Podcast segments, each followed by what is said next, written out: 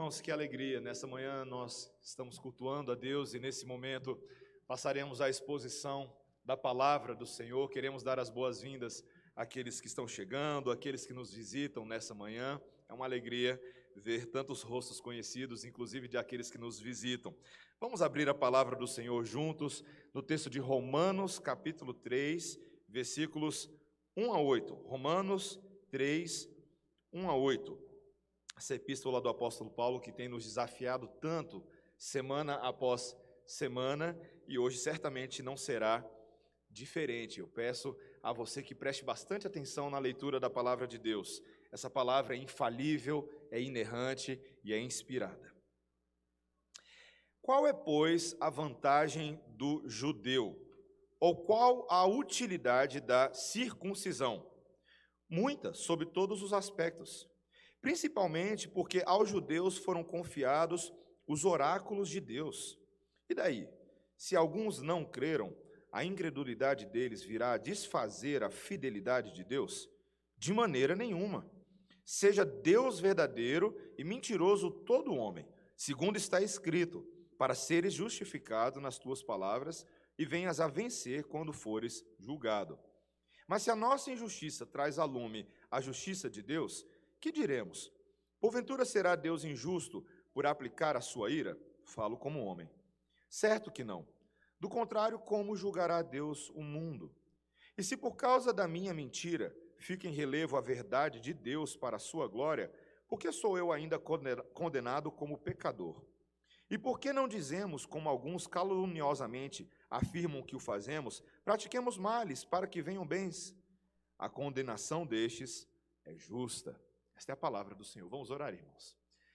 Bondoso Deus, a tua lei, tua ordenança é a vereda que o nosso coração tanto precisa nessa manhã. Senhor, não precisamos apenas ser acalentados, precisamos ser confrontados, Senhor. Precisamos ouvir a tua voz para que os nossos passos estejam em conformidade com o teu plano, com o teu propósito para as nossas vidas. Portanto, Senhor, dá-nos graça desde já para nos humilharmos perante a tua verdade e para considerarmos a fundo as implicações dela para as nossas vidas, em nome de Jesus. Amém. Irmãos, ah, nós sabemos que raciocínio lógico é uma dessas matérias que cai em concurso, cai em provas, e lá pelas tantas na sua vida talvez você se veja estudando esses assuntos para poder passar numa prova. De onde surgiu essa disciplina do raciocínio lógico. A primeira pessoa a estudar lógica foi Aristóteles, aquele famoso filósofo grego. Veja, não é que antes de Aristóteles ninguém pensava logicamente. Mas Aristóteles foi aquele que resolveu sistematizar e organizar as bases da compreensão do raciocínio lógico como uma ciência. E mais do que isso, para Aristóteles não era apenas uma ciência em si, mas raciocínio lógico é a maneira pela qual nós pensamos corretamente.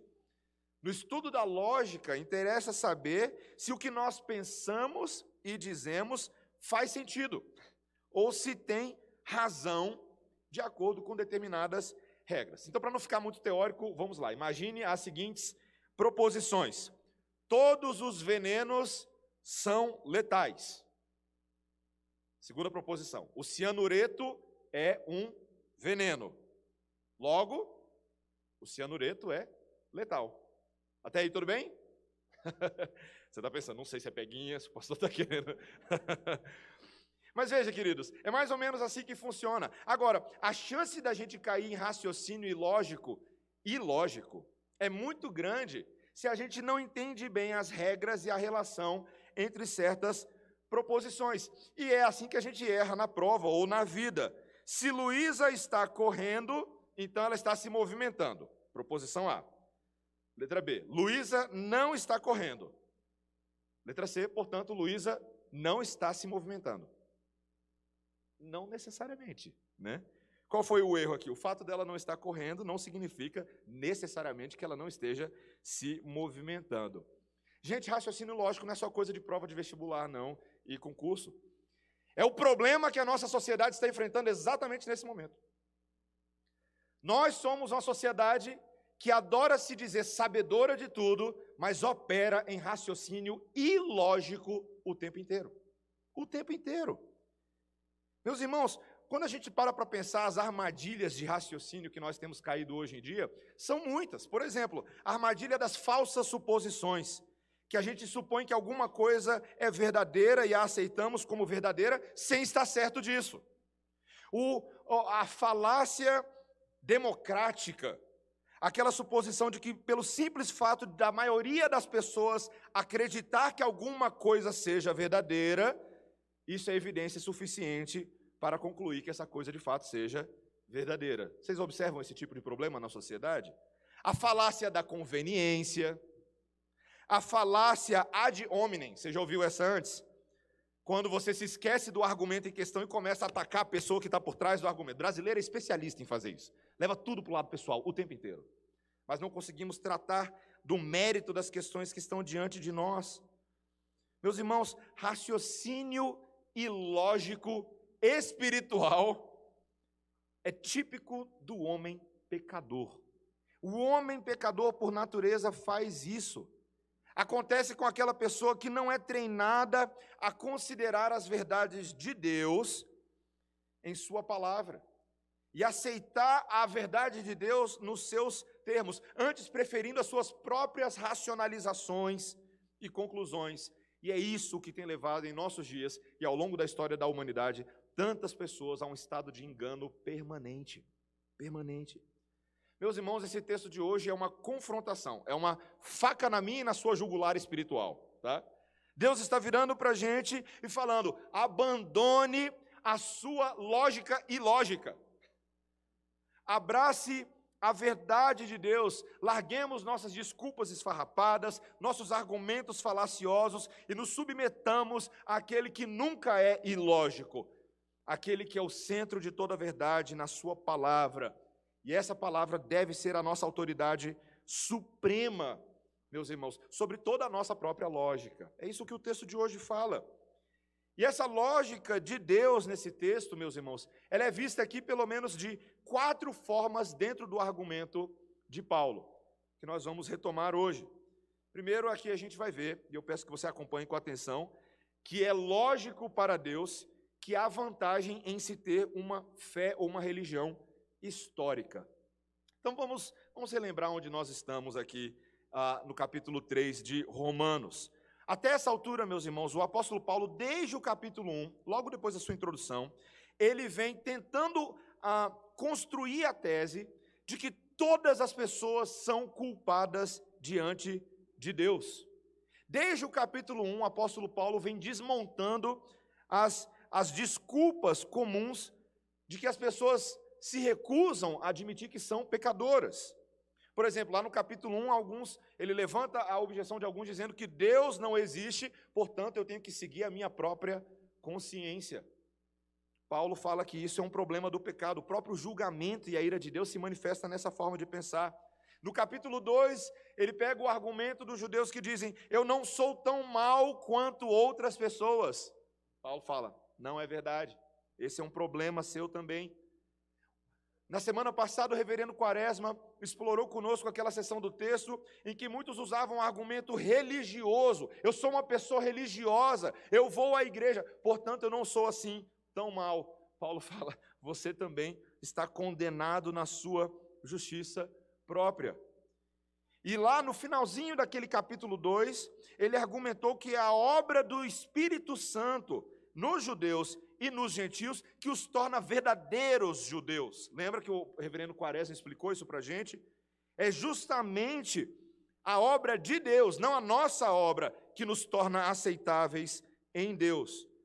Mas os judeus estão ouvindo isso e Paulo está aqui acompanhando o argumento deles, e alguns deles estão levantando uma questão: se então havia qualquer vantagem para um judeu, pense como um judeu agora, em ser um judeu étnico em ser originalmente judeu. Se está todo mundo condenado, para que, que serve toda a nossa história? Não tem vantagem alguma. Veja o versículo 1, alguns estão dizendo: qual é, pois, a vantagem do judeu? Qual é a utilidade da circuncisão? Ou seja, qual é o valor dessas coisas? O grego aqui, ofeleia. o valor dessas coisas para as questões de salvação. Alguns talvez pudessem esperar que Paulo respondesse que não tem realmente nenhuma vantagem, mas ele dá uma resposta contrária. Olha o versículo 2: muita sob todos os aspectos, principalmente porque aos judeus foram confiados os oráculos de Deus. Meus irmãos, ser um judeu, na verdade, tinha enormes benefícios. Paulo estava falando. Primeiro lugar, porque eles receberam os oráculos de Deus, aquelas revelações proféticas, aquelas revelações de Deus que comunicaram a lei de Deus desde a antiga aliança. Afinal de contas, queridos, os judeus foram escolhidos por Deus para receber esses testemunhos, essas ordenanças, que foram inspiradas pelo próprio Espírito Santo de Deus.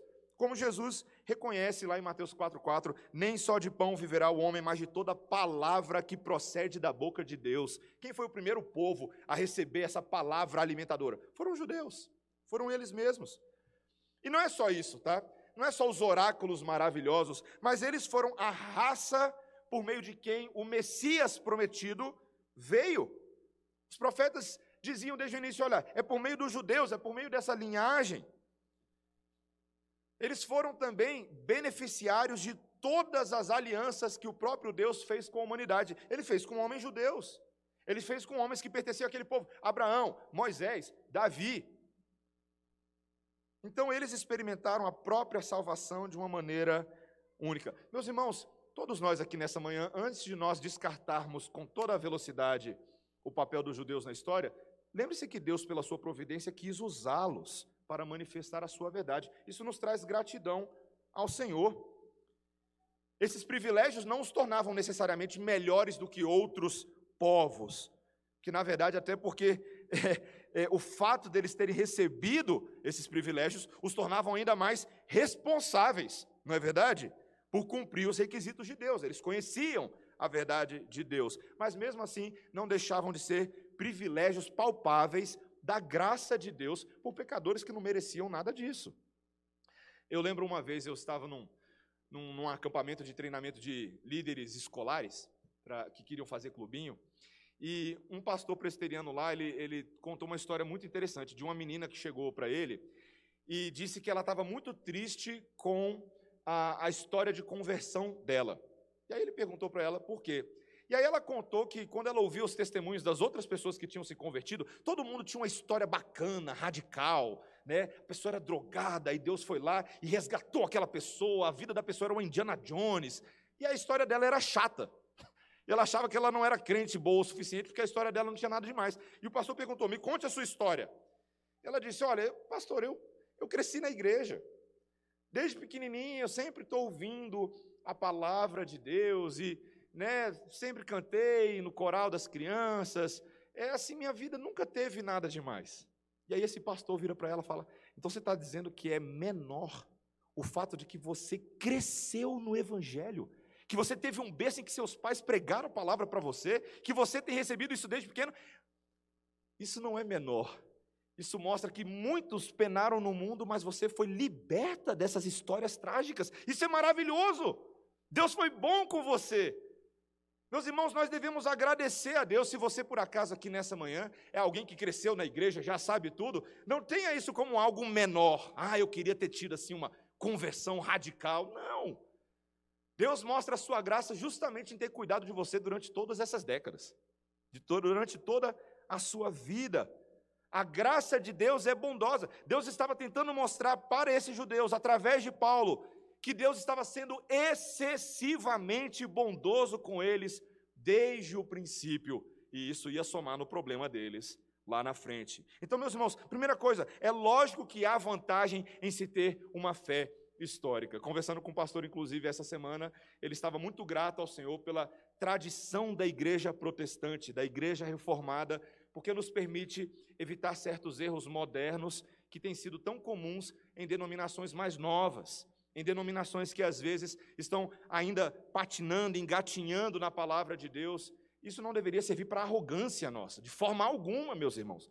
Mas deveria nos lembrar dessa graça de Deus que tem nos acompanhado desde os pais da igreja, desde a reforma protestante, desde os dias dos puritanos. Isso é bondade e graça unicamente do Senhor. Segundo lugar, Não é lógica apenas de Deus em se ter uma uh, fé histórica, mas a lógica de Deus continua no fato de que Deus é fiel apesar da infidelidade dos homens. De novo, é lógico que Deus continua fiel apesar da infidelidade dos homens. Veja que agora, no, no, versículo 3, Paulo vai mostrar, vai passar a dizer que mesmo com todas essas vantagens, ainda tinha uma pergunta no ar. Paulo, como é que fica a situação dos muitos judeus que abandonaram a sua posição? Veja o que ele diz no versículo 3, acompanhe comigo a leitura. E daí, se alguns não creram, a incredulidade deles virá desfazer a fidelidade de Deus. Em outras palavras, meus irmãos, esse personagem fictício que Paulo está dizendo, usando aqui é como se ele estivesse falando: olha, a verdade é que, apesar de todas as vantagens, muitos dos judeus não creram naquilo que os profetas haviam predito, não creram nos oráculos sobre o evangelho da justiça que seria revelado lá no Filho de Deus, em Jesus. Eles foram incrédulos. E a pergunta é: então, se muitos do povo de Deus foram incrédulos, significa que Deus falhou, de que Deus foi infiel. O que aconteceu com as promessas de Deus? E a resposta no versículo 4, veja: de maneira nenhuma. Seja Deus verdadeiro e mentiroso todo homem, segundo está escrito, para seres justificado nas tuas palavras e venhas a vencer quando fores julgados. Paulo aqui age como advogado, meus irmãos, ele já entra, ó, de jeito nenhum. Saibam todos disso. Deus sempre mantém a sua palavra. Ainda que o mundo inteiro minta descaradamente, Deus não é homem para mentir. Você já cantou isso antes? Meus irmãos, mesmo que os judeus fossem infiéis e que muitos deles se recusassem a confiar e a obedecer em Deus, Deus permanecia fiel a eles. Deus cumpriria as suas promessas da aliança, principalmente a promessa de salvar muitos dos eleitos entre os judeus, como o livro de Romanos inteiro vai mostrar para a gente, principalmente quando a gente chegar lá no capítulo 9, 10 a 11. Aguarde, cena dos próximos capítulos. Meus irmãos, Paulo sabia que muitos judeus estavam sendo convertidos, sim, muitos estavam sendo alcançados. A verdade de Deus não havia falhado. E para confirmar isso, Paulo faz uma citação de, do Salmo 51, versículo 4. Olha que interessante quando ele diz aí no versículo 4: Para seres justificado nas tuas palavras e venhas a vencer quando fores julgado. Sabe quem que ele está citando aqui? O rei Davi, que era um judeu e passou por uma situação muito interessante, quando o profeta Natan confrontou o adultério dele e mostrou que Davi era um pecador miserável. E o que, que Davi faz então quando a palavra do profeta é, o confronta? Ele reconhece. Lá naquele maravilhoso e difícil Salmo 51, um dos meus salmos favoritos, mas eu tenho que admitir que é um dos mais difíceis para mim também. Porque no início daquele salmo, Davi está reconhecendo a sua condição terrível. E logo naquele início, ele declara que Deus é sempre justo em seu julgamento, não importa as circunstâncias, embora Davi, ao admitir isso, estava condenando a si mesmo. O que Deus fizesse com Davi, Deus estaria certo. E é o que Paulo está falando aqui. Meus irmãos, mesmo quando os homens são infiéis, Deus sempre permanece fiel. Quantos textos na Bíblia confirmam isso? Por exemplo, Paulo falou em 2 Timóteo, capítulo 2, versículo 13: Se somos infiéis, ele permanece fiel, pois de maneira nenhuma pode negar a si mesmo. Olha que interessante. Sabe por que, que a rejeição dos homens não intimida Deus? Porque está na essência dele o ser fiel. O mundo pode parecer que muda, Deus é imutável em sua fidelidade. E por isso que ele é tão confiável, meus irmãos. Por isso que a gente pode se lançar em Deus e nas suas promessas. 2 Coríntios capítulo 1, versículo 20. Porque quantas são as promessas de Deus, tantas tem nele, em Cristo, o sim. Porquanto também por ele é o amém para a glória de Deus, por nosso intermédio. Gente, Cristo é o amém de Deus para cumprir todas as promessas de Deus. E a certeza que a gente tem que Deus está fazendo isso é porque o próprio Cristo era um judeu, um judeu cumprindo as promessas de Deus para os judeus também. Isso é maravilhoso, meus irmãos. É muito, é muito fácil, quando tudo está tá indo mal, de mal a pior, a gente questionar se a fidelidade de Deus ah, permanece. Né? Eu lembro, não há muito tempo atrás, conversando com um jovem, que estava questionando justamente a validade da Bíblia para os dias de hoje, à luz de tanta complicação, de tanta tragédia. Ele, ele utilizou mal um sermão que eu preguei aqui na igreja, falando sobre grande tribulação. Aí ele falou assim: Pastor, a grande tribulação está aí, como é que as promessas de Deus estão se cumprindo? Aí eu lembrei para ele uma coisa que eu falei no sermão: Irmão, a grande tribulação é o palco de Deus para cumprir as suas promessas. E coincidentemente, naquela semana que eu conversei com ele, eu li uma citação de um pastor que eu gosto muito chamado David Nichols. Ele diz o seguinte: As fiéis promessas de Deus são como estrelas. Quanto mais escura a noite, mais brilhantes elas ficam no céu. De novo, as promessas de Deus são como estrelas. Quanto mais escura está a noite, é aí que o esplendor, a glória das estrelas fica ainda mais belo. Na verdade, você já fez isso antes de ir para um lugar bem escuro para ver a beleza do céu estrelado. Pastor Timothy Keller, comentando sobre esse versículo, ele, ele diz: Nossa falta de fé apenas revela o quão comprometido com a sua fidelidade Deus está. Para para pensar, meus irmãos, tudo que Deus foi capaz de fazer por aquele povinho miserável de Israel, para comprovar o tanto que ele era fiel. Aquele povo não merecia nada. Povo pecador, idólatra, adúltero. Mas Deus vai lá, abre o mar vermelho. Deus manda codornizes. Desce maná do céu. Sai água da rocha. Quando muitos deles pecam, Deus suspende a sua mão de julgamento. Eles não mereciam entrar em terra prometida nenhuma, mas Deus vai lá, morre Moisés, levanta Josué, entra em Jericó, vai vencendo. Meus irmãos, aquele povo não merecia nada, mas Deus é fiel às suas promessas. Deus é tão fiel às suas promessas que nós estamos sentados aqui hoje de manhã assistindo um culto ou prestando culto a Deus. Dois mil anos depois do advento de Cristo. Meus irmãos, é lógico que Deus continua fiel apesar da infidelidade dos homens. Terceiro ponto, meus irmãos. Agora, é lógico que Deus não é injusto em julgar todas as pessoas. De novo, terceiro ponto. É lógico que Deus não é injusto em julgar todas as pessoas. Agora, Paulo, de novo, Paulo continua desse, dentro desse argumento e ele considera aqui uma falsa implicação que alguém poderia extrair do que ele está falando. Olha o versículo 5. Novamente, as palavras de um judeu fictício aqui, versículo 5. Mas se a nossa injustiça traz a lume a justiça de Deus, que diremos? Porventura será Deus injusto por aplicar a sua ira? Falo como homem. Em outras palavras, meus irmãos, para facilitar esses argumentos aqui, se é verdade que os judeus, então, só poderiam se arrepender dos seus pecados pela graça de Deus, então, de acordo com os oponentes de Paulo, preste atenção, seria injusto que Deus derramasse a sua ira sobre aqueles que não se arrependeram. Porque, na verdade, Deus quis que fosse assim.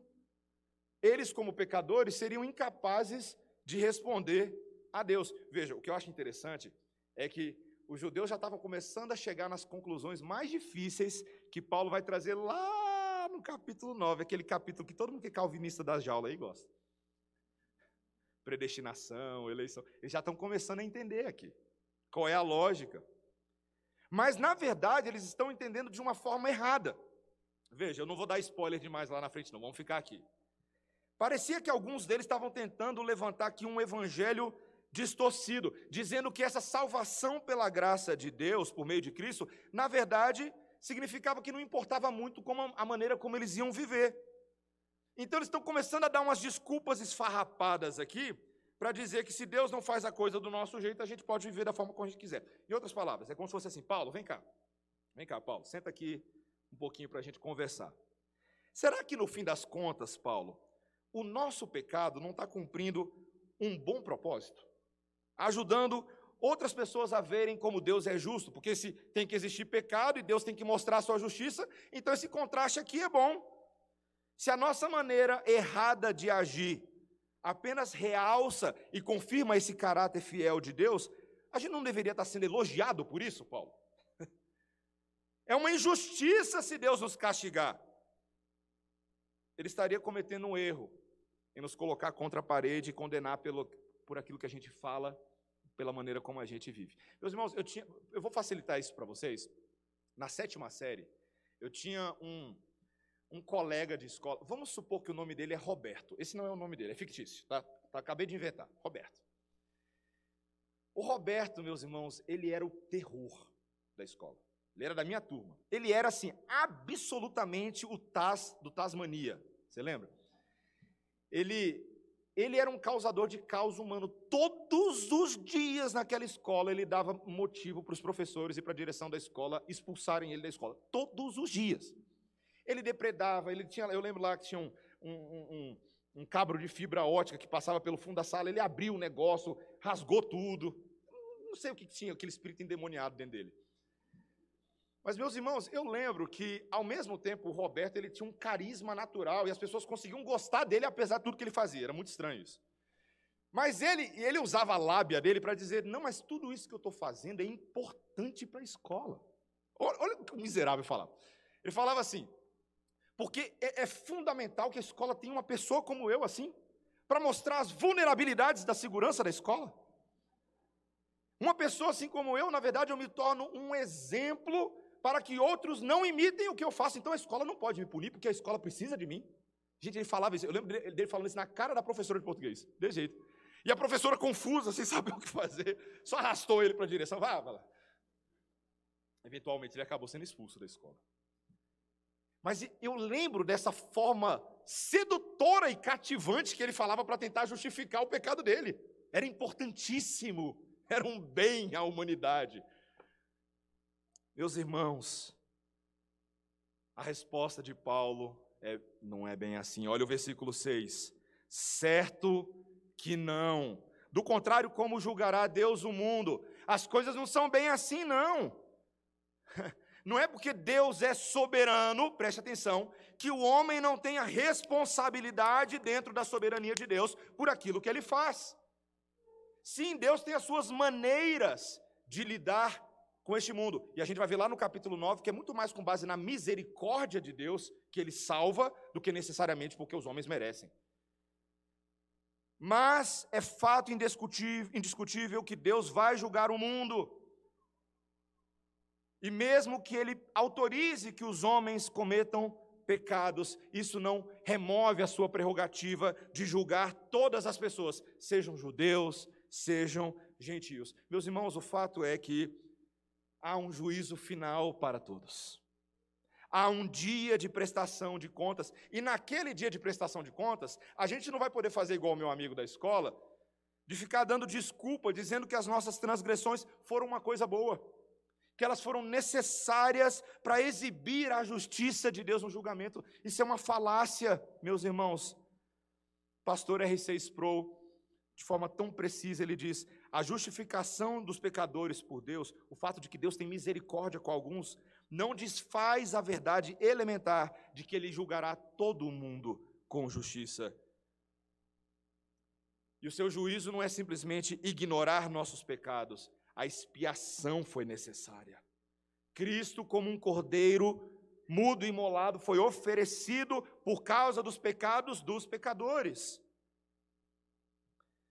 Meus irmãos, nós precisamos atentar para a verdade dessas palavras. E veja, ele continua nesse último argumento, e é o quarto e último argumento do texto, que não somente Deus vai julgar todas as pessoas, mas é lógico que quem vê benefício em continuar pecando será condenado justamente. De novo, quarto e último ponto. É lógico que quem vê benefício em continuar pecando vai ser condenado. Olha o versículo 7 e 8, os dois últimos. E se por causa da minha mentira fique em relevo a verdade de Deus para a sua glória, porque sou eu ainda condenado como pecador. Ou seja, continuando no mesmo argumento, né? Mas olha o versículo 8. E por que não dizemos, como alguns caluniosamente afirmam que o fazemos, pratiquemos males para que venham bens? A condenação destes é justa. Paulo fica indignado, meus irmãos, porque esses judeus estavam acusando Paulo de estar ensinando essas coisas. Como se a graça de Deus barateasse a necessidade de obediência. Ah, Paulo, se é tudo graça de Deus, então, então agora a gente vai viver de qualquer forma, Paulo. Não, não é bem isso que nós temos ensinado. Isso é uma calúnia. Nós nunca ensinamos, vamos praticar coisas más para que o bem de Deus se manifeste. Não. Paulo, no final, a última coisa que ele diz no versículo 8 é: a condenação destes que pensam assim é justa. Em outras palavras, se alguma pessoa pensa que eu tenho que ficar pecando, pecando, pecando, pecando, porque essa é a maneira de Deus de manifestar sua justiça e bondade, essa pessoa literalmente está viajando na maionese.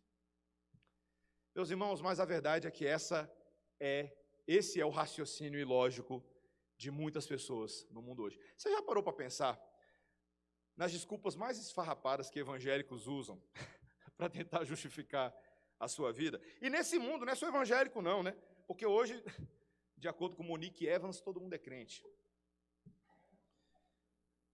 É. E aí você começa a ter umas, umas coisas meio bizarras, assim, sabe? Umas formas de pensar muito malucas. É trabalho de Deus perdoar. Deus, ó, as pessoas falam assim: Deus é amor, Deus é perdão. Sim, meus irmãos, ele tem amor e ele tem perdão, mas esses não são os únicos atributos que Deus tem, não. Deus é justo, Deus é verdadeiro, Deus é santo, Deus é honesto, e esses outros? Esse amor sem verdade é esse tipo de perdão é, barato, que não leva em consideração a gravidade daquilo que nós fazemos, não é a maneira como Deus ensina o seu caráter. Deus é tão amoroso que ele não vai julgar ninguém. Esse é outro que a gente ouve muito. Eu lembro quando saiu o livro, vou falar por nome, tá? Eu lembro quando saiu o livro do Rob Bell, o livro que ele justificava de que Deus nunca poderia enviar ninguém para o inferno. Por quê? Porque Deus é amor. Essa doutrina do inferno, na verdade, foi uma coisa inventada pelos judeus no século I e não corresponde à verdade de quem Deus é. Deus é amor. Eu lembro um professor meu no seminário falou assim: Robert, então rasga a sua Bíblia aí que ela está toda errada. Meus irmãos, Deus é amor e Deus julgará o pecador. Ah, o pecado não é tão ruim, ele ensina lições valiosas. Outro argumento. Por, é, é, esse é o argumento de filme da Marvel. Nós precisamos viver as nossas próprias experiências, errando, acertando, porque tudo é válido, tudo é amor. Cuidado, meus irmãos, cuidado com essa forma perniciosa Precisamos apenas amar as pessoas ao nosso redor, precisamos apenas manter contato com a cultura que nos rodeia. Afinal de contas, qual é a culpa que as pessoas têm? A palavra de Deus, meus irmãos, nos lembra da verdade do Senhor. Sabe o que, que eu estava lendo esse texto essa semana, meus irmãos, e aqui já caminhando para o final da minha exposição? E meditando nesse texto, conversando com algumas pessoas, e aí eu eu me deparei com um comentário do pastor Joel Bick, que eu achei tão impressionante sobre esse texto. Ele falou o seguinte: olha, o problema mesmo é que nenhuma quantidade de consenso humano, de opinião popular sobre Deus, pode derrubar a lógica de Deus. Eu posso ter a minha lógica, e, e a gente pode até apelar para a opinião popular das pessoas, mas, meus irmãos, a palavra de Deus é a verdade. A ponto de Paulo falar: seja mentiroso todo homem e verdadeiro o Senhor. Será que a gente entende isso? Talvez você é alguém que cresceu na igreja, alguém que já está familiarizado com Deus, mas será que você entende quão santo é o Deus a quem você serve? Quão verdadeiro é Deus? As conclusões falsas de outras pessoas não podem não podem justificar a rejeição da verdade de Deus. A palavra de Deus, meus irmãos, ela é verdadeira. Os pecadores sempre desejarão um evangelho adaptado para que eles possam continuar no pecado, fazendo aquilo que eles gostam. Mas Paulo aqui está tirando o incrédulo de todo falso refúgio todo falso refúgio. Essa confiança num raciocínio falso tem levado muitos diretamente à condenação, meus irmãos. É aquele que a gente, eu já repeti várias vezes, né? Siga o seu coração rumo ao inferno. Meus irmãos, o que você faz quando o mundo inteiro parece estar fundado num grande raciocínio ilógico? Muita gente, não é verdade? Você provavelmente tem amigos, é, é, tanto físicos quanto virtuais. Você acompanha discussões na, nas mídias sociais e você pensa assim: mas rapaz, quanto raciocínio ilógico nesse mundo, seja na discussão de política, de sociedade, não é verdade? Quanto raciocínio ilógico. Por isso, meus irmãos, que Deus precisava tomar uma medida drástica. Sobrepujando a ilógica dos homens, Deus segue no seu raciocínio lógico. O pecado dos homens precisa ser condenado. Alguém precisa pagar o preço. Essa é a lógica. E aí o que Deus faz dentro dessa lógica? Com o seu amor, com a sua graça longânima, com o seu hesed. O hebraico para o amor longânimo e permanente de Deus. Ele envia a si mesmo o seu próprio filho em semelhança de carne humana para sofrer a condenação que os homens precisavam sofrer. Isso é amor. O amor aparentemente ilógico de Deus, como Francis Chan fala, o amor louco de Deus, que é capaz de enviar o seu próprio filho dentro dessa linhagem dos judeus, dentro dessa lógica de Deus, mostrando que Deus é fiel apesar da infidelidade dos homens, ele envia o Messias, ele cumpre o que ele promete. E quando os homens falam, ah, Deus é injusto de julgar as pessoas, Deus vai lá e julga o Messias. Faz cair na cabeça do Messias tudo aquilo que eu e você merecíamos, para mostrar o quanto ele nos ama quanto Ele nos ama.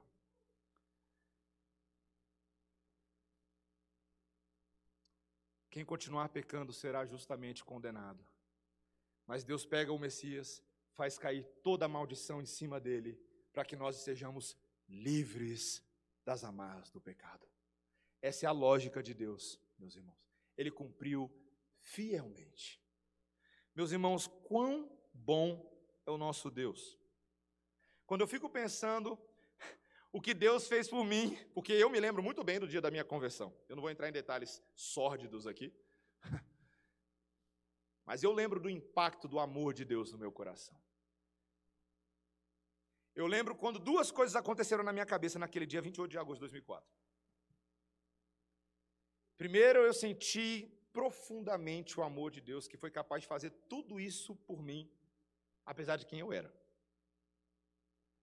Eu cheguei à conclusão, estacionei o carro 11 horas da noite, estava dirigindo para casa, eu fui tão arrebatado por aquela verdade do amor de Deus que eu tive que encostar o carro no, no, no acostamento, que eu nem conseguia dirigir mais de tão copiosamente que eu chorava, eu soluçava assim. Deus me ama. Mas ao mesmo tempo que veio aquela certeza do amor de Deus, veio aquela pergunta do Espírito Santo no meu coração: será que eu estou disposto agora a abandonar a, o meu raciocínio ilógico e submeter a minha vida à autoridade da palavra de Deus. Mateus, será que você está pronto para largar suas desculpas esfarrapadas? Será que você está pronto para largar os seus argumentos e se submeter a Deus? Meu irmão, eu te faço essa pergunta hoje pela manhã, mesmo que não seja amanhã da sua conversão, talvez vai ser de alguém aqui. Mas você está disposto? Você está disposto a se humilhar debaixo da potente mão de Deus para largar esse seu jeito que só está dando errado, porque você sabe muito bem do que eu estou falando, só está dando errado. Essa sua ira, essa sua mágoa, essa sua amargura, essa sua rebelião contra Deus, esse, esse espírito de filho pródigo, vou fazer as coisas do meu jeito, vou largar a casa do Senhor, só dá condenação. Mas quando o amor de Deus invade a nossa alma lá naquele chiqueiro onde o filho pródigo estava. E nos alcança ali, e nos traz para perto. Esse amor agora nos pergunta: você está disposto a tentar de novo? A caminhar de uma forma diferente? a ser uma pessoa diferente, mudar as coisas no seu casamento, mudar as coisas na sua criação de filhos, mudar a maneira como você paga suas contas, mudar a maneira como você discute política, economia, não mais pautado no seu raciocínio lógico, mas na lógica de Deus e da Sua palavra. Será que você está disposto nessa manhã, meu irmão, a confessar os seus pecados, sabendo que Deus é fiel e justo para nos purificar de toda injustiça, perdoando nossos pecados? Meus irmãos, Paulo aqui foi um grande evangelista. Ele se colocou no lugar dos seus ouvintes, ele amou os seus ouvintes, ele argumentou com eles. Deus nessa manhã está fazendo o mesmo conosco. Ele está argumentando, está interagindo aí com o seu coração. Mas Ele quer também que você tenha a mesma paciência que Deus tem por você que você tenha com outras pessoas. Nesse mundão, está cheio de gente com raciocínio lógico. À, à direita, à esquerda, atrás, à frente, na sua família, o porteiro do seu prédio. Você está disposto a ajudar essas pessoas a corrigir as proposições delas? Você está disposto a conduzir as pessoas para ver a lógica do amor de Deus e abandonarem os seus falsos caminhos? Eu espero, meus irmãos, que quando eu e você sentimos e entendemos esse grande amor de Deus, a gente esteja disposto a fazer isso por outros. A gente esteja disposto a trabalhá-los para que eles tenham uma mente redimida. Não vos conformeis com este século, mas transformai-vos pela renovação da vossa mente, para que experimenteis qual seja a boa, agradável e perfeita vontade de Deus. Amém? Vamos orar, meus irmãos.